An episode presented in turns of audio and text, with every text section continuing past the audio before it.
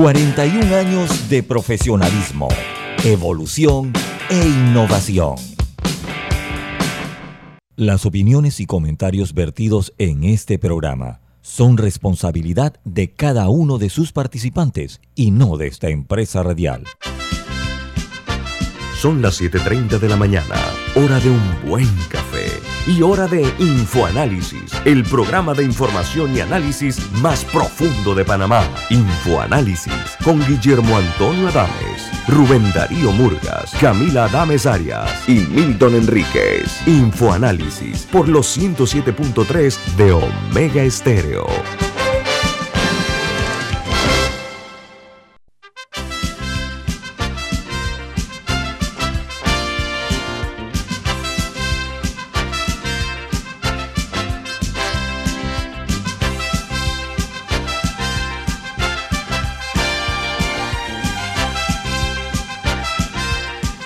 Buen día, bienvenidos. Esto es Info Análisis, un programa para la gente inteligente. Hoy es 21 de abril del año 2022 y este programa es presentado por... Por Café Lavazza, un café italiano espectacular. Usted puede conseguir en los mejores supermercados, lo puede solicitar en los mejores restaurantes y también puede pedir servicio a domicilio por internet a través de www.lavazzapanamá.com. Café Lavazza, un café para gente inteligente y con buen gusto, presenta Infoanálisis. Gracias, Milton. Bueno, hoy eh, quiero iniciar el programa eh, informando a ustedes que el sepelio del amigo, el colega Andrés Vega Cedeño, conocido como Don Plin, sus honras fúnebres se celebrarán hoy a las 4 de la tarde en eh, una iglesia de Altos del Chase, cuyo nombre no recuerdo. Así que hoy acompañaremos al amigo a su última morada.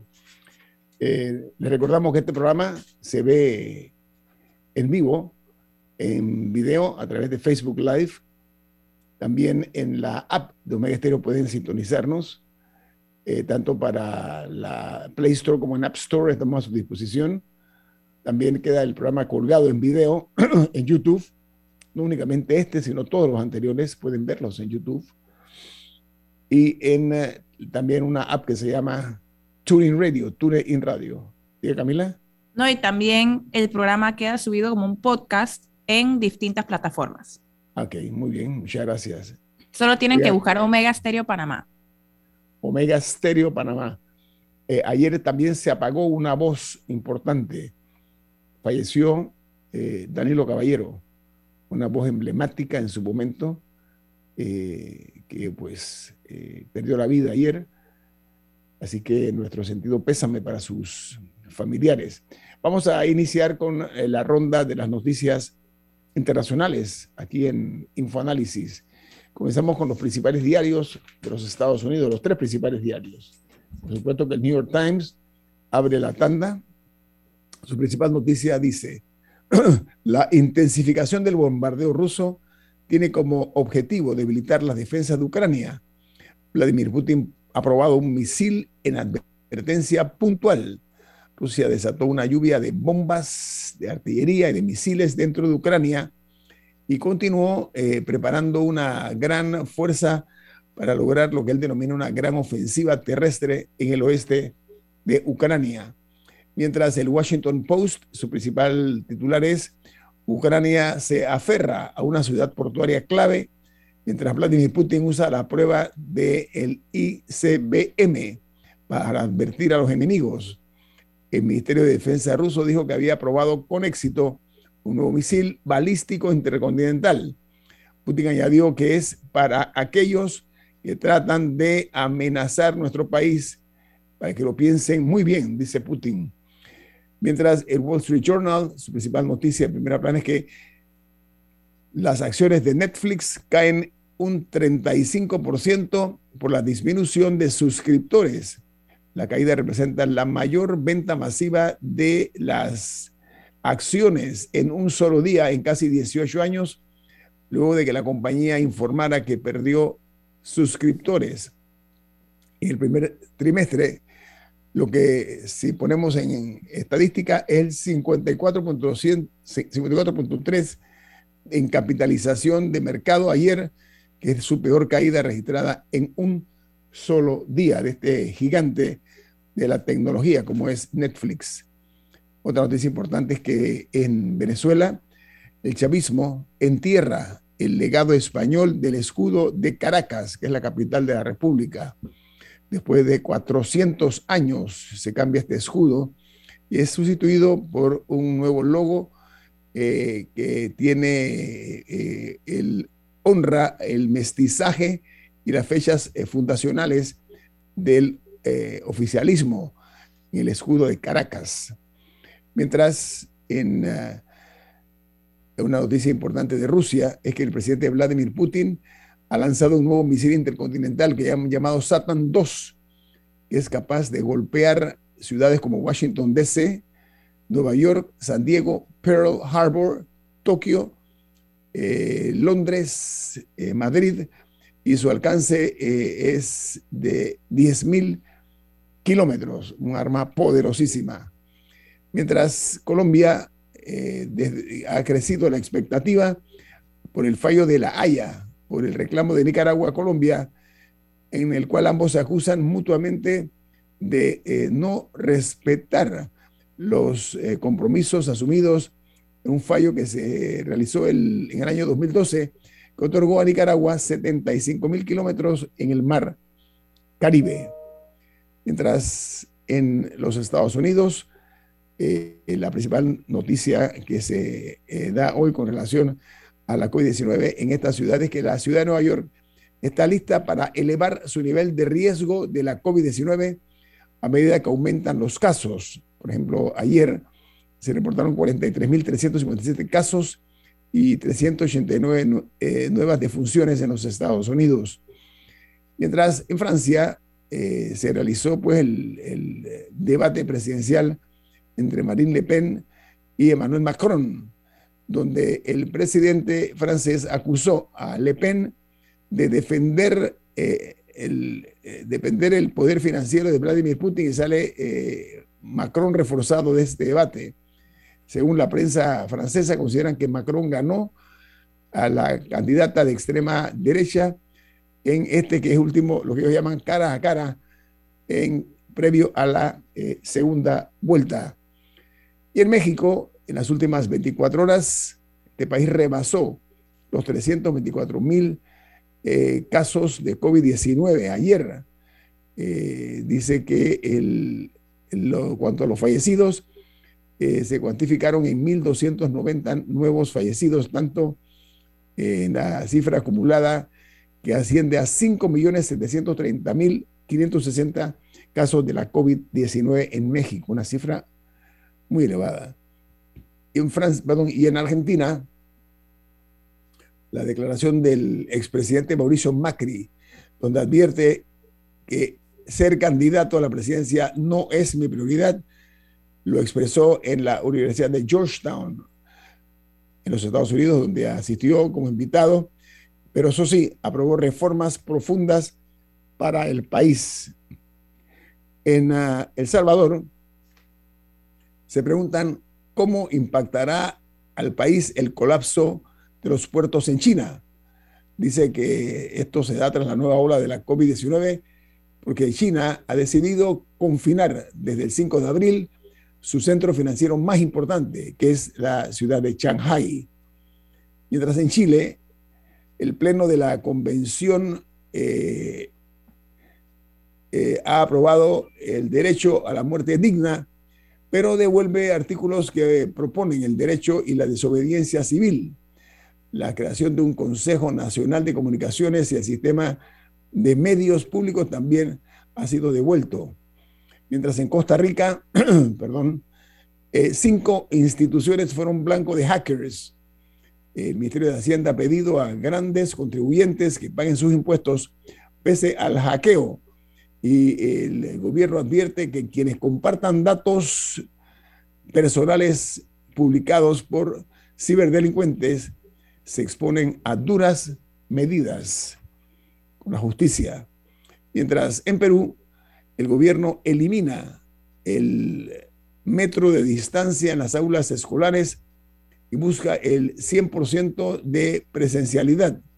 Además, anuncia eh, una, flexibilización en el uso de mascarillas para zonas con más de 80% de personas vacunadas. Mientras en Honduras, el expresidente hondureño Juan Orlando Hernández va a ser extraditado ahora, en breve, a las, a las 8 de la mañana, hacia los Estados Unidos, que lo está acusando de tres cargos asociados al narcotráfico y a el uso. Estar saliendo, entonces, este expresidente de, este, de esta nación centroamericana, Honduras. Y el, un grupo de expresidentes, entre los cuales está la señora Laura Chinchilla de Costa Rica, el presidente Lagos eh, de Chile, el expresidente Fernández de República Dominicana, el expresidente Cedillo de México, han iniciado una gira de trabajo que en Chicago para analizar la situación de la democracia en América Latina.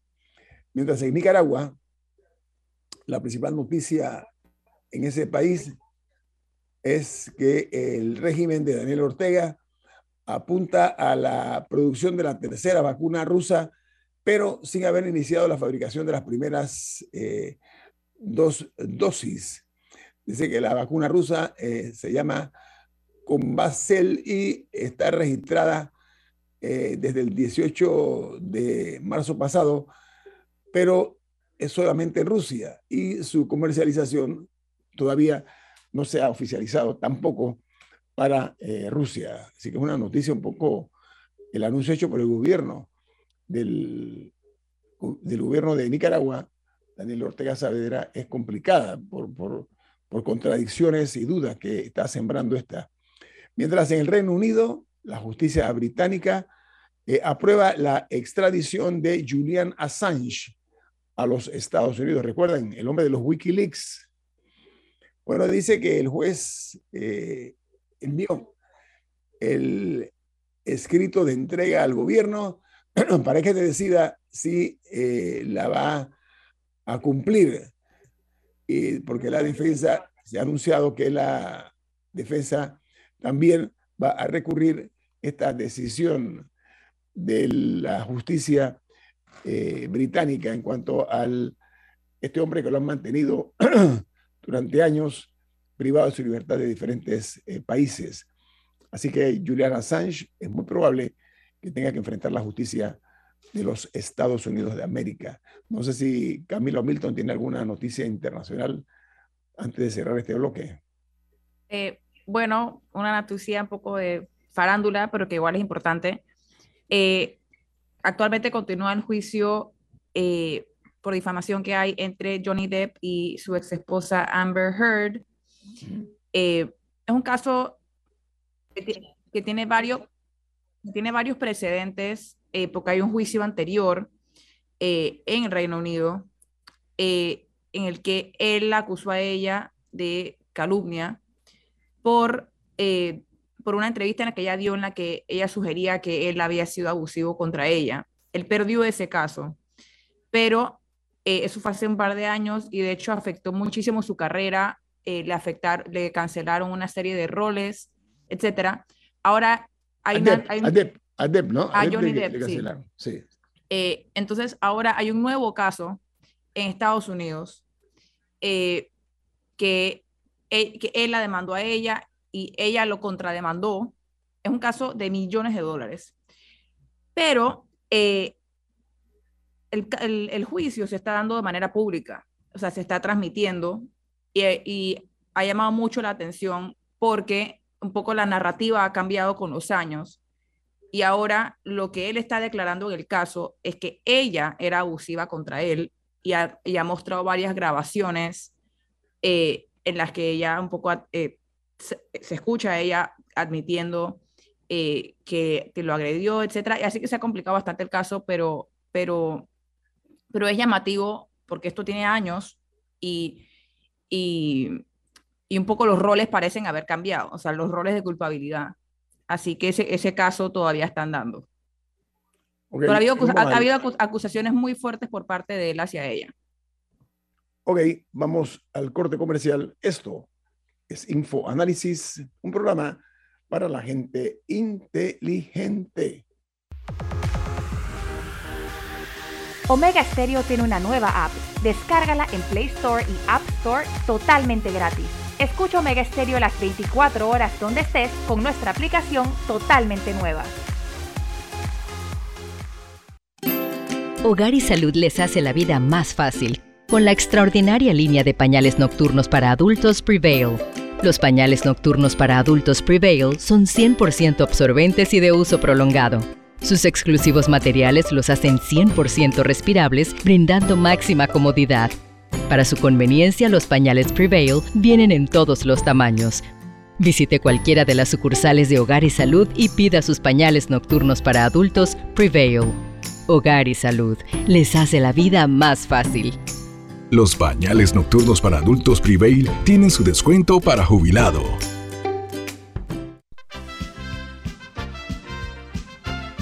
La gente inteligente escucha InfoAnálisis. Los anunciantes inteligentes se anuncian en InfoAnálisis.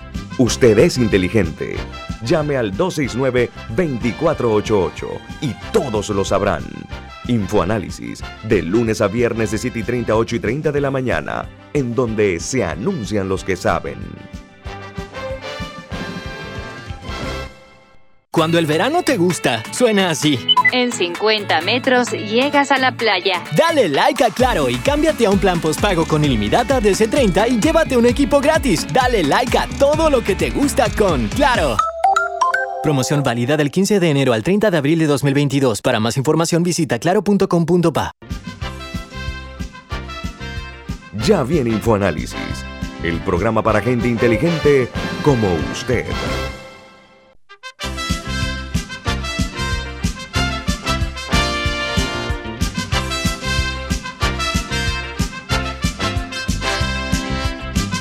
usted tiene un mensaje importante. ¿De qué se trata? Así es. En Banco Aliado te acompañamos en tu crecimiento financiero. Ahorra con tu cuenta Más Plus, mejorando el rendimiento de tus depósitos. Banco Aliado, tu aliado en todo momento. Visita la página web de Banco Aliado en www.bancoaliado.com y también puedes seguir a Banco Aliado en las redes sociales como arroba Banco Aliado. Banco Aliado tu aliado en todo momento. Bueno, amigos, eh, la Realpolitik panameña tiene cosas muy singulares, ¿no? Eh, y no hay sorpresa en política. Eh, para, mencionar nada más un término, dice que lo que hay es sorprendidos. ayer se dio una renuncia sorpresiva, casi al, al borde de las 8 de la noche, por parte del vicepresidente de, actual vicepresidente de la República, eh, José Gabriel Carrizo, eh, que a la luz de los hechos ha decidido no aspirar al cargo de secretario general del Partido Revolucionario Democrático. Repito, a las 8 de la noche se hizo pública esta información eh, donde él declinaba su aspiración a la Secretaría General del partido, que es la, la posición más poderosa que hay dentro de este, que es el partido más grande de la República de Panamá. Entonces, eh, esto trae como consecuencia que se está hablando de un eh, exdiputado del Parlacén, diputado también fue presidente de la Asamblea, el señor Rubén de León, eh, para, que está en el Parlacén, para que tenga la oportunidad de correr por Carrizo el 15 de marzo que se va a celebrar. De mayo de mayo, perdón, muchas gracias, eh, de mayo, el Congreso Ordinario del PRD. Se habla de Benicio Robinson como candidato para reelegirse como presidente del PRD. Entonces ahí se esfuma también la posibilidad de que el Ejecutivo tuviese algún tipo de, posibilidad por ahora. Así que eh, este tipo de, agenda que ha cambiado totalmente eh, llama muchísimo la atención. Eh, antes de ir con nuestro invitado, que es el presidente de la Cámara de Comercio, Industria y Agriculturas, José Ramón y Casa, me gustaría escuchar la opinión de ustedes dos, de Milton y de Camila, acerca de esto que eh, ha generado una serie de emociones, pero sobre todo muchas especulaciones, producto pues de, esta incertidumbre, de certezas que crea eh, después de un ambiente donde se dijo mucho, con mucha eh, regularidad, que Carrizo iba a ser el candidato casi fijo hasta que salió Pedro Miguel González al ruedo, ¿no? bueno, bueno eh, ahí el, orden de los factores se altera el producto porque adelante, adelante, eh, el señor González se iba a postular si se postulaba el vicepresidente. Es más, hubo intriga hasta lo último, porque la hora límite para postularse era las 8 de la noche.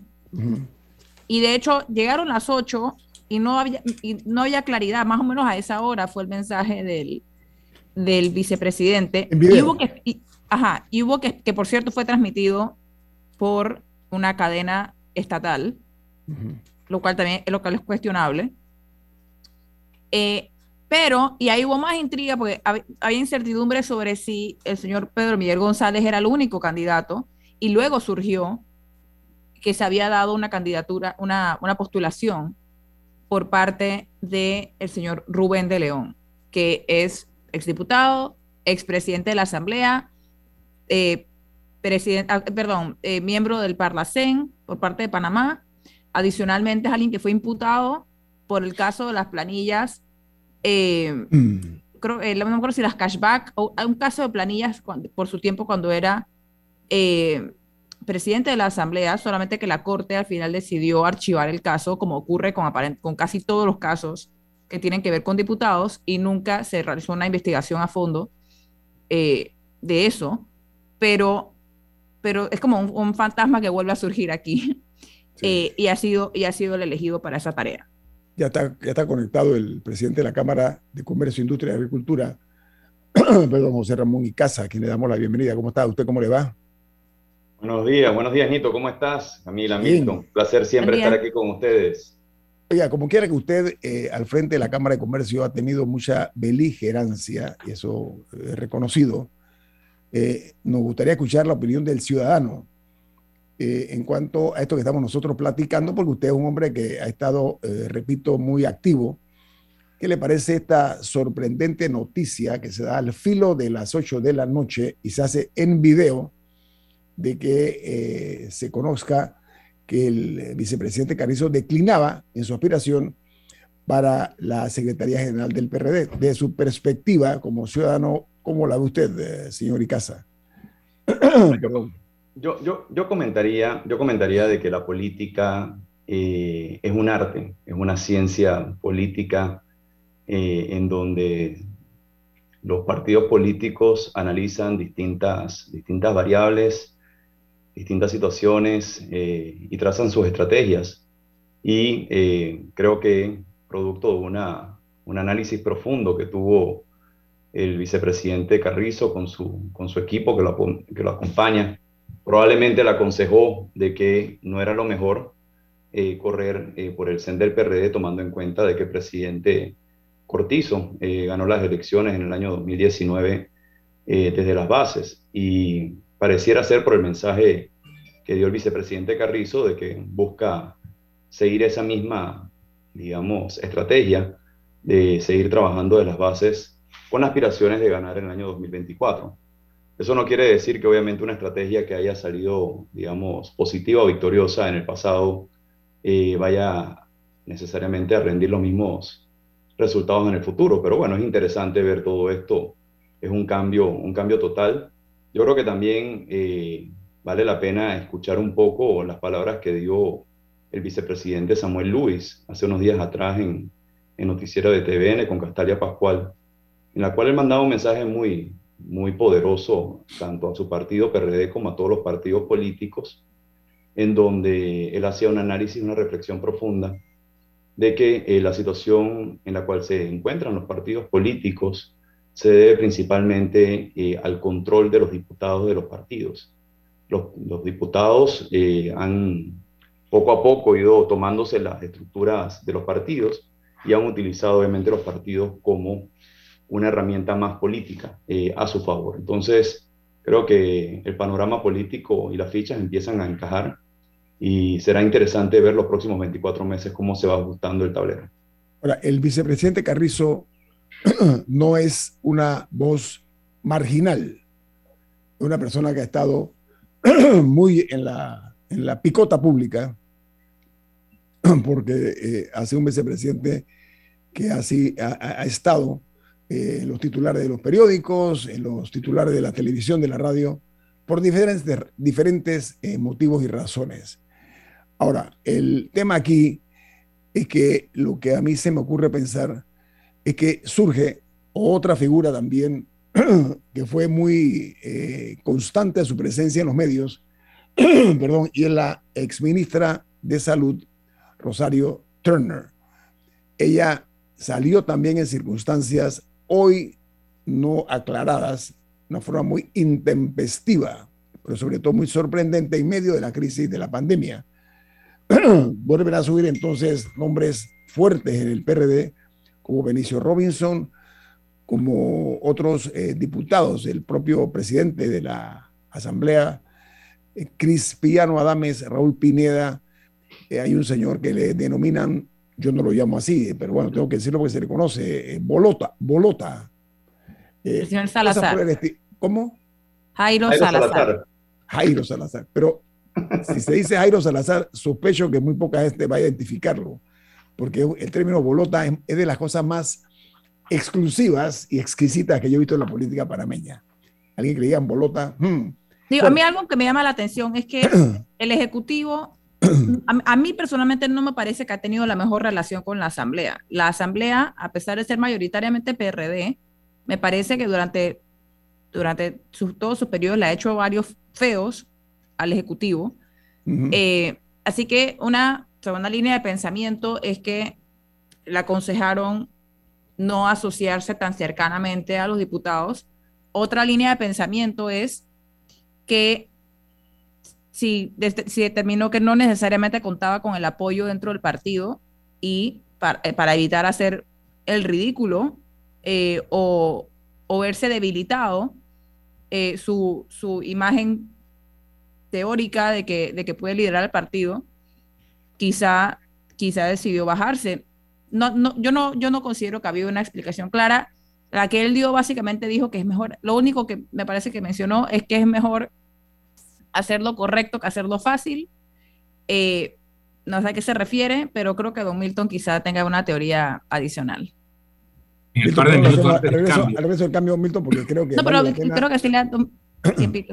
Pero no creo que Milton hombre, es hombre de un minuto para opinar sobre esto. ¿Le parece, Don Milton? Vamos a la eh, vuelta de cambio. A la vuelta mejor, ¿no? Así que estamos aquí platicando con nuestro invitado esta mañana, el presidente de la Cámara de Comercio, Industria y Agricultura eh, de Panamá, José Ramón Icaza. Así que viene más aquí en Info Análisis. Este es un programa para la gente inteligente. Cuando el verano te gusta, suena así. En 50 metros llegas a la playa. Dale like a Claro y cámbiate a un plan postpago con ilimitada de C30 y llévate un equipo gratis. Dale like a todo lo que te gusta con Claro. Promoción válida del 15 de enero al 30 de abril de 2022. Para más información visita claro.com.pa. Omega Stereo tiene una nueva app. Descárgala en Play Store y App Store totalmente gratis. Escucha Omega Stereo las 24 horas donde estés con nuestra aplicación totalmente nueva.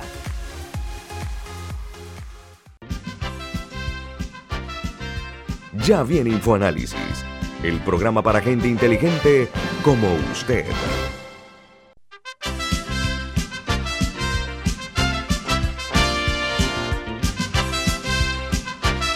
Bueno amigos, estamos analizando eh, la situación que se dio ayer en el partido oficialista, el partido más grande del país, que es el PRD, donde eh, se había visto eh, con mucha admiración por algunos, otros miembros del PRD con ciertas dudas y sospechas, una candidatura de José Gabriel Carrizo como secretario general del PRD. Lo que pasa es que el PRD funciona de una forma, algunos de los líderes eh, una cosa lo que dicen en privado y otra en público. Entonces, para efecto de nosotros, pues lo que los, humildes mortales, veíamos que había una unidad de criterios para que fuera el señor Carrizo el candidato. No obstante, ayer se anuncia eh, que se inmolaba, ¿no? Y que dejaba a un lado esa posibilidad. Milton, ¿su opinión cuál es? Primero, la información es incompleta. Yo tengo información incompleta porque no tengo la lista de postulados finales a cada cargo para poder realmente calibrar qué fue lo que pasó. Pero con la información que hay, el elemento más importante es la no postulación de José Gabriel Carrizo ni a secretario general ni a presidente del partido. Recordemos que ambas posiciones se dejaron correr en las especulaciones, ni tampoco la del presidente Cortizo, ni a secretario general ni a presidente del partido, que se había hablado de que esa era una fórmula. Pero con, con esos hechos tenemos que analizar qué estaba pasando. Había unos juegos de fuerzas. Estaba por una parte, podemos llamarlo, el poder del Ejecutivo, detrás de José Gabriel Carrizo, con una participación del presidente Cortizo, que dentro de su capacidad de nombramientos y de dar algún tipo de accesos al poder, al partido del poder o del gobierno, podrían haber condicionado cómo votaban los delegados a ese Congreso, de que son 4.250 delegados. Y se sentía que estaban usando ese poder para poner a José Gabriel Carrizo, sea de secretario general o de presidente, como un paso previo a su postulación presidencial a vista del 2024. Eso es lo que estaba manejándose a nivel de los gestos y acciones en opinión pública. En un momento dado empieza a moverse la tesis de que no, quien tiene que ser secretario general del partido, PRD, que es el cargo más importante de ese partido porque tiene la representación legal, debiera ser el propio presidente Cortizo, como lo fue Ernesto Pérez Valladares y lo fue Martín Torrijos cuando fueron presidentes de la República, solo que ellos venían de ser secretarios generales antes de ser electo presidente. Y Cortizo fue electo presidente sin ostentar ese cargo. Entonces está el poder del Ejecutivo y alrededor de un proyecto que tenía más que ver con José Gabriel Carrizo que con Laurentino Cortizo.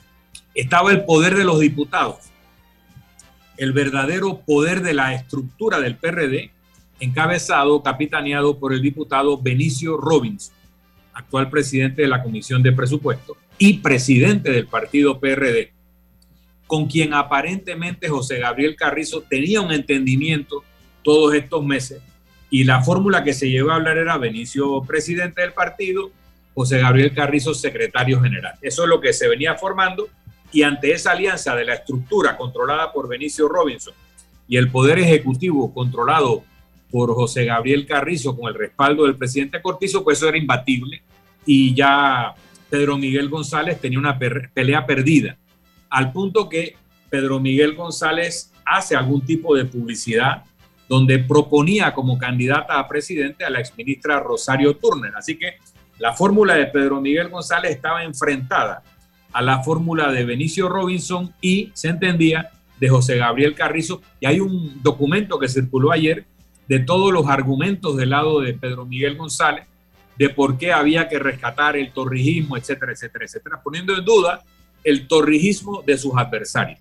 Y luego está la vieja guardia, la línea política tradicional que representa Pedro Miguel González dentro del PRD. Entonces, eso ayer rompió estructuras porque hace unos días lo que se oía de la línea del Ejecutivo es que querían desplazar no solo a Pedro Miguel González, sino también a Benicio Robinson y a los diputados que lo apoyan.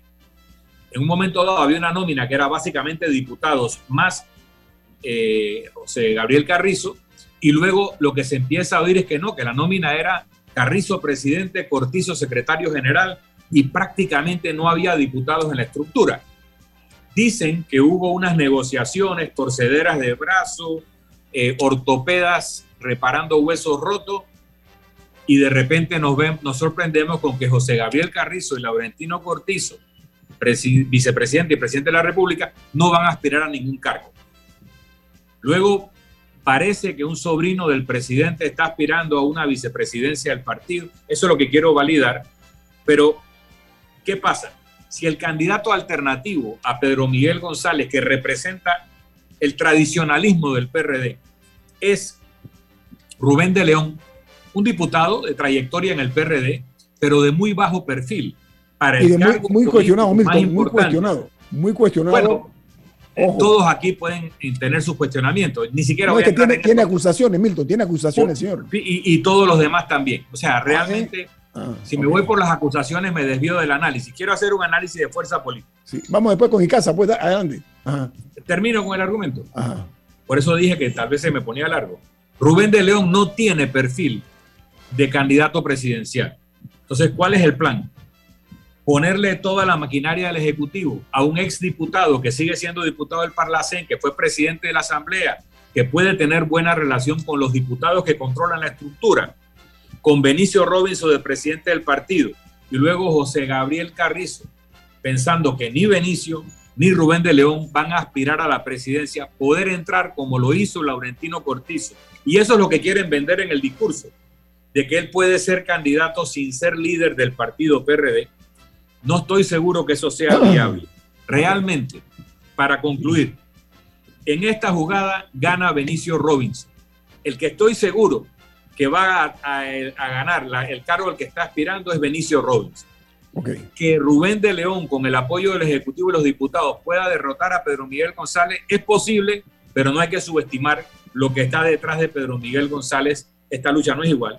Y lo que a mí queda claro es que José Gabriel Carrizo, con este movimiento que hizo, pierde el 90% de las posibilidades de ser candidato presidencial en el 2024. ¿Por qué? Y termino.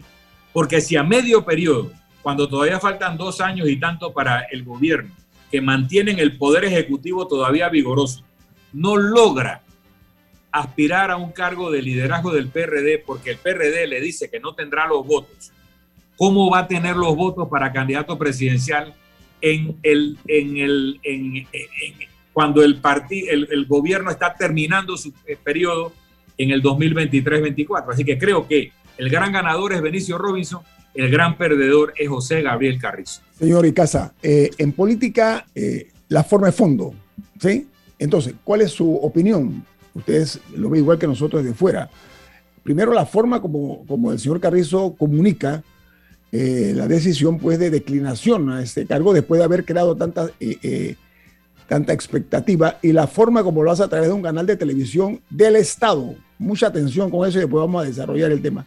¿Cuál es su interpretación, señor Carrizo, de esta situación que nos ha sorprendido a todos, o a casi todos? señor Icaza. Señor Icaza, perdone, gracias.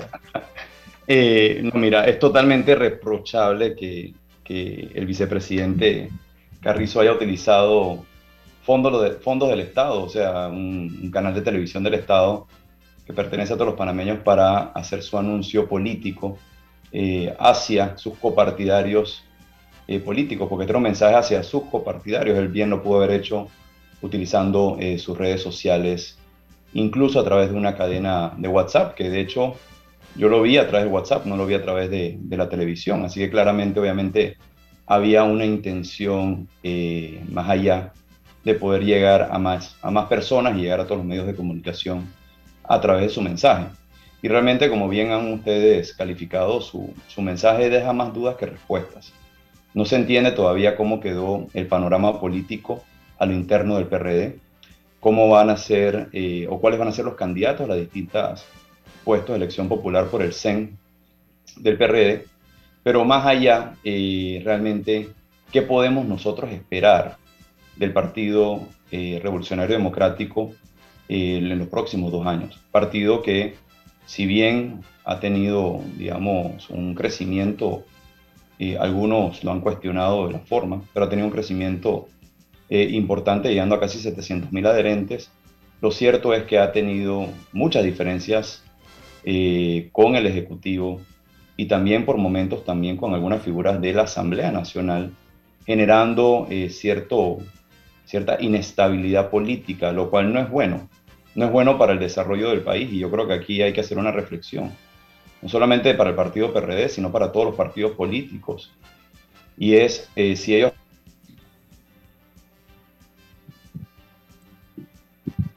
Parece que tuvo problemas con su conexión el, el señor Icaza. Sí. Bueno, aprovecho para comentar eh, otro tema. ¿No? ok, continúe, Camila. Bueno, sí, eh, algo surgido en la Asamblea también es que avanza un, proyecto de ley justamente de corregimientos, para crear nuevos corregimientos en Bocas del Toro. Y el diputado Juan Diego Vázquez denunció ayer que uno de estos corregimientos tendría solo 88 electores. Y otros 140. ¿Ah? Y otros sí, otros como 130, 140.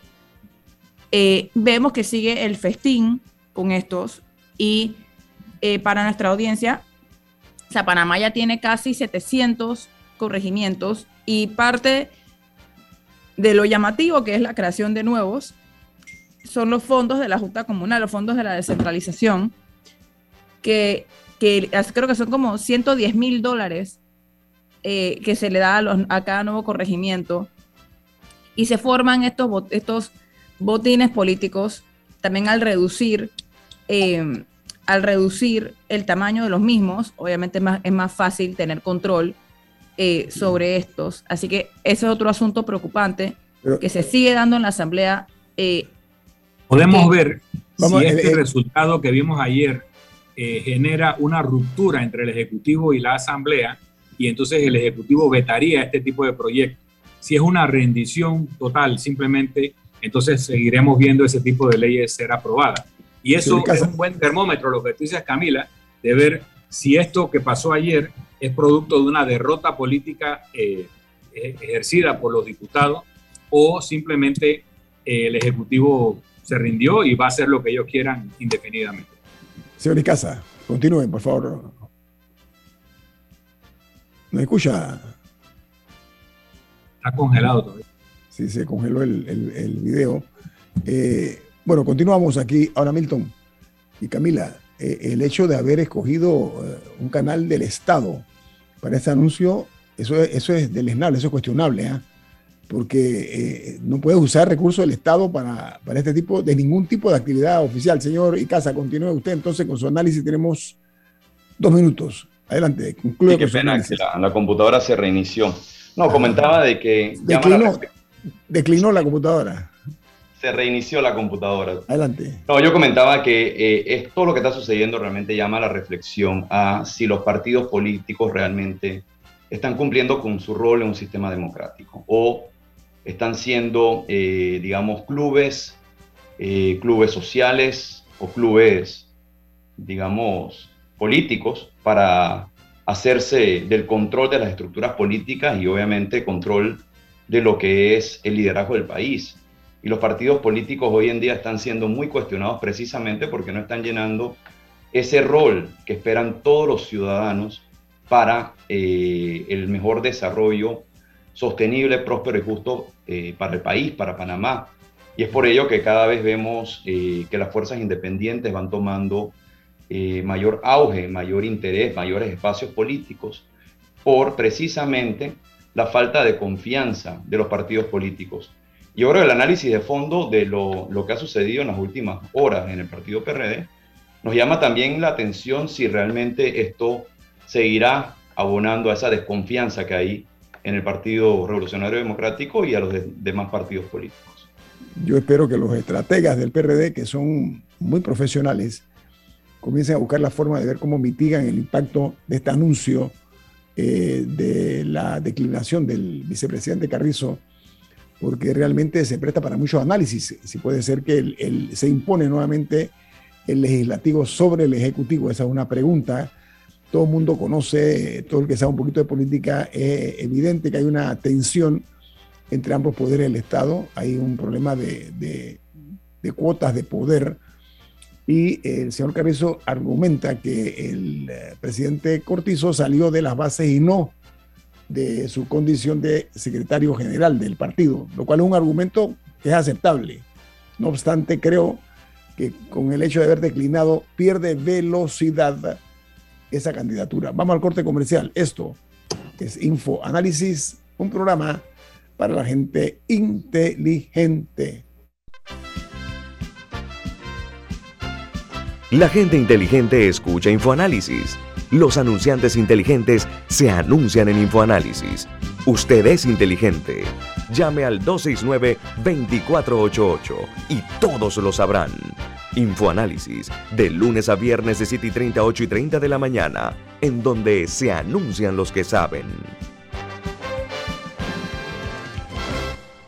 ¿Les suena esto? Ofertas, pedidos, facturas, órdenes de compra, entrega, contratos, recibos, etc. Los documentos importantes están ahí, en algún lugar. Ojalá supiera dónde y cómo encontrarlos cuando realmente los necesita, sin perder tiempo ha llegado la hora de la gestión documental electrónica. Los documentos se escanean y guardan digitalmente de forma automática y centralizada. Llámenos al 209-4997 para un demo sin compromiso. Solutexa, expertos en digitalización y gestión documental. Ya viene InfoAnálisis, el programa para gente inteligente como usted.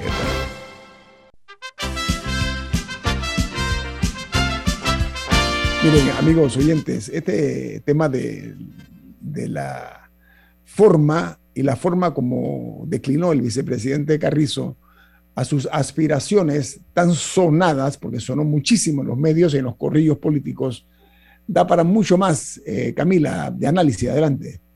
Eh, bueno, yo iba a cambiar un poco el tema. Eh, otro suceso político importante que se dio ayer es que inició la recolección de firmas eh, que, que, se buscan para convocar un referéndum eh, para decidir sobre si se le da una revocatoria de mandato al alcalde Fábrega. Eh, ayer, a pesar de una serie de inconvenientes y obstáculos tecnológicos, se dieron más de 3.000 firmas, creo que estaban llegando a las 4.000 para cuando cerró el periodo de anoche. Eso sigue siendo muy lejos de las 198.000 que se necesitan eh, para el referéndum. El alcalde ayer también dio unas declaraciones en las que se le notaba enojado eh, un poco sobre el proceso. Dijo que, podía, que la gente podía hacer lo que le daba la gana, básicamente fue lo que dijo, eh, y que él contaba con el apoyo en las comunidades. pero, pero sí vemos también que, vemos un poco, me parece también que eso es un reflejo también es un, nuevo frente para el, partido, me parece en, cierto sentido que la alcaldía capitalina corre peligro, eh, porque la vicealcaldesa no es PRD, la vicealcaldesa eh, va por el partido Molirena. Entonces, eh, se, se, concrete o no, me parece que también es otro, otro punto débil que actualmente está enfrentando el Partido Revolucionario Democrático. Oiga, señor Icaza, quiero también tocar un tema, porque usted al frente de la Cámara de Comercio, eh, muy institucionalmente eh, se preocupó por, el, entre otras cosas, por la transparencia en este país y por eh, señalar que la corrupción es un cáncer que ningún gobierno se ha atrevido hasta ahora a extirpar. Entonces, a mi juicio, la transparencia es una semilla que todos tenemos que sembrar, todos, desde el ciudadano común y corriente hasta las organizaciones civiles, etcétera. Y también soy de la creencia que quien permite la corrupción es parte de ella. ¿Cuál es su, eh, visión acerca de lo que nos espera ahora? Porque realmente eh, la independencia judicial se reconoce a través de la forma como votan, la, manera como dan las sentencias.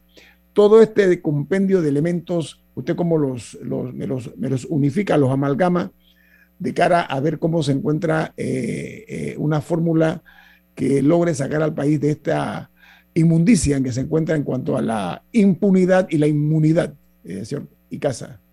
Sí, no, mira, con gusto, eh, Ñito. Y antes de entrar, antes de entrar a analizar eso, quería hacer una reflexión, obviamente, lo que ha sido el último año. Nosotros, cuando asumimos el rol de liderar la Cámara de Comercio con la Junta Directiva, reconocimos eh, la importancia de construir confianza en el sector privado y construir confianza en los gremios empresariales, muy particularmente la Cámara de Comercio. En ese momento, eh, hace un año, había visto yo una encuesta eh, de reputación sobre cómo se encontraban calificados distintas instituciones y realmente saliendo de la pandemia el sector privado tenía una calificación baja. Es por ello que nosotros nos abocamos principalmente a la construcción o la reconstrucción de la confianza a través de el carácter y la competencia.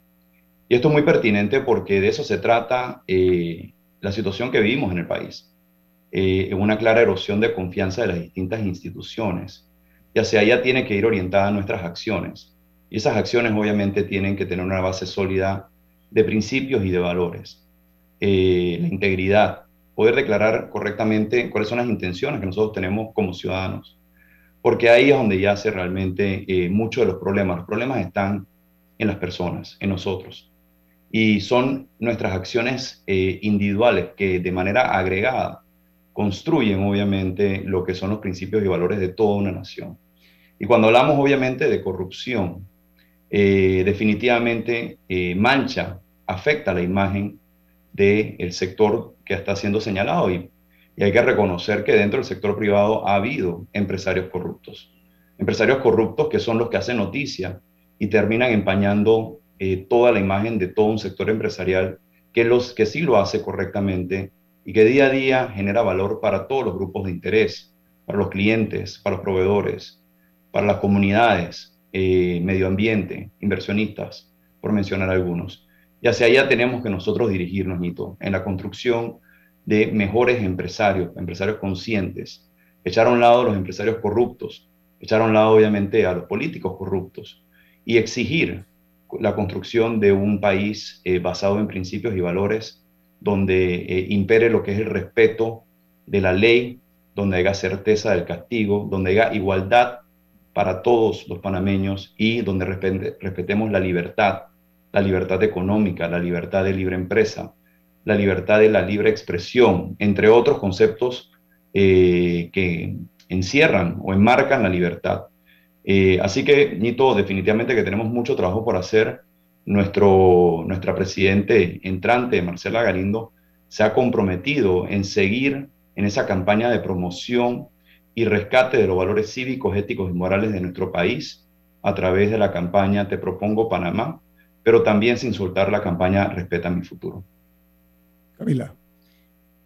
Eh, bueno, más allá del tema de la corrupción, también su periodo eh, ocurrió durante una era de grandes cambios a nivel mundial, eh, particularmente en, incluso en temas tan básicos como el método de trabajo, se han generado a nivel mundial, algunas conversaciones que yo, la verdad, no he visto reflejadas bien en Panamá, no he visto que se haya discutido bien sobre si, sobre el rol del trabajo eh, y, el, trabajador y del empleador, eh, sobre si a una persona le pagan por su tiempo o por, o por lo que hace, o sea, una serie de debates y discusiones eh, sobre la necesidad de estar o no en una oficina, una serie de cosas. ¿Qué cree usted ¿Qué ha cambiado en Panamá, que no cambió y qué le habría gustado a usted que cambiara? Bueno, mira, yo creo que en Panamá nosotros todavía tenemos que seguir avanzando en la modernización y digitalización de todas las empresas. Tenemos que ver a los equipos de trabajo no como un recurso, un recurso humano agotable, sino como una fuente inagotable de, de sabiduría, experiencia y de colaboración. Y en el momento que nosotros obviamente empecemos a cambiar nuestra cultura eh, en las organizaciones, en las empresas, vamos a poder migrar a una cultura donde realmente florezca el emprendimiento y la innovación, donde nosotros podamos generar eh, ciclos eh, virtuosos para todos los grupos de interés. Y eso es el mensaje que nosotros como Cámara hemos transmitido durante este año y seguiremos transmitiendo, porque ahí es donde yace realmente la fortaleza de, la empresa privada, del libre mercado, de poder constantemente seguir avanzando, porque la empresa es el mayor generador de valor en la sociedad y es lo que realmente impulsa el desarrollo socioeconómico del país, pero hay que hacerlo de manera responsable y consciente.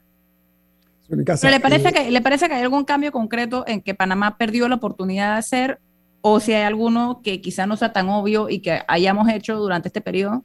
Porque al final las grandes transformaciones suelen ocurrir en, épocas de crisis. Eh, ¿Hay alguna oportunidad que no aprovechamos? Yo creo, que, yo creo Camila, que, eh, y coincido contigo, o sea, la pandemia y la situación que estamos viviendo son situaciones disruptivas, eh, y en situaciones disruptivas se crean grandes oportunidades. Yo siento que nosotros como Panamá, como país, como un todo, hemos dejado pasar muchas oportunidades.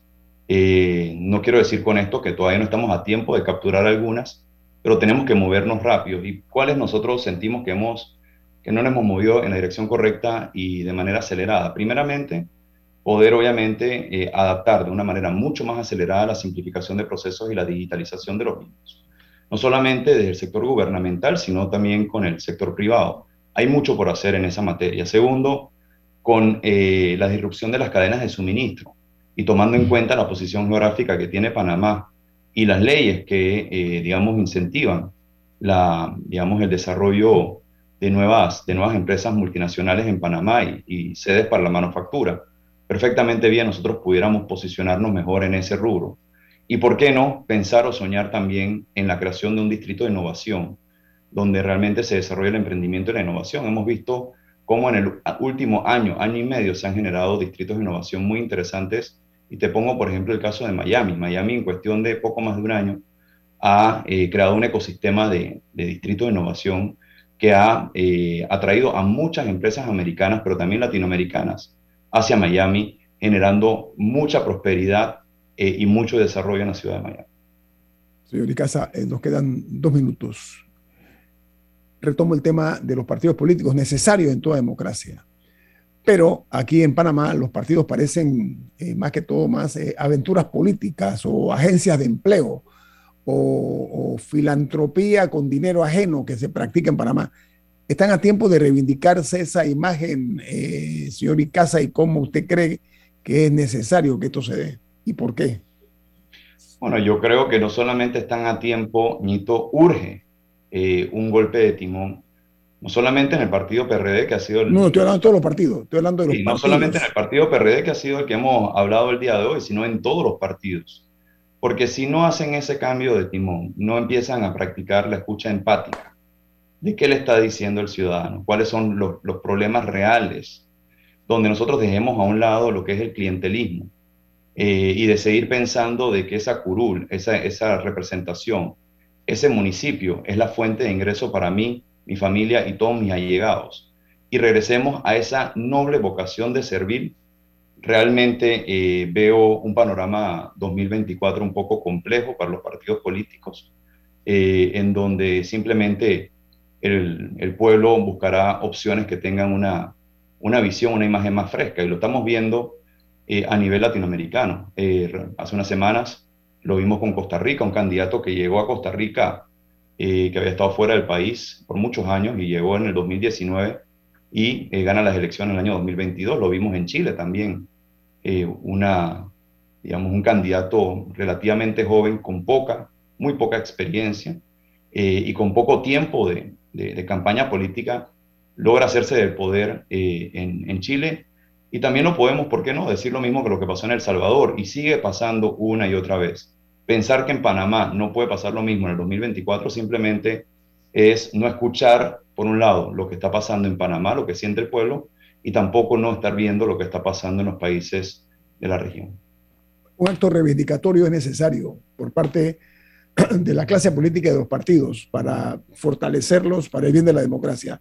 Bueno, nuestro agradecimiento a don José Ramón Icaza por estar con nosotros esta mañana, presidente de la Cámara de Comercio. Que tenga buen día, señor Icaza. Muchas gracias, muchas gracias a todos. Bueno, nuestro sentido de agradecimiento a ustedes por sintonizarnos. Milton, ¿quién despide Infoanálisis? Nos vamos, pero lo hacemos disfrutando de una deliciosa taza del café Lavazza, un café italiano espectacular. Café Lavazza, un café para gente inteligente y con buen gusto, despide Infoanálisis. Ha finalizado el Infoanálisis de hoy. Continúe con la mejor franja informativa matutina aquí en Omega Estéreo 107.3, Cadena Nacional.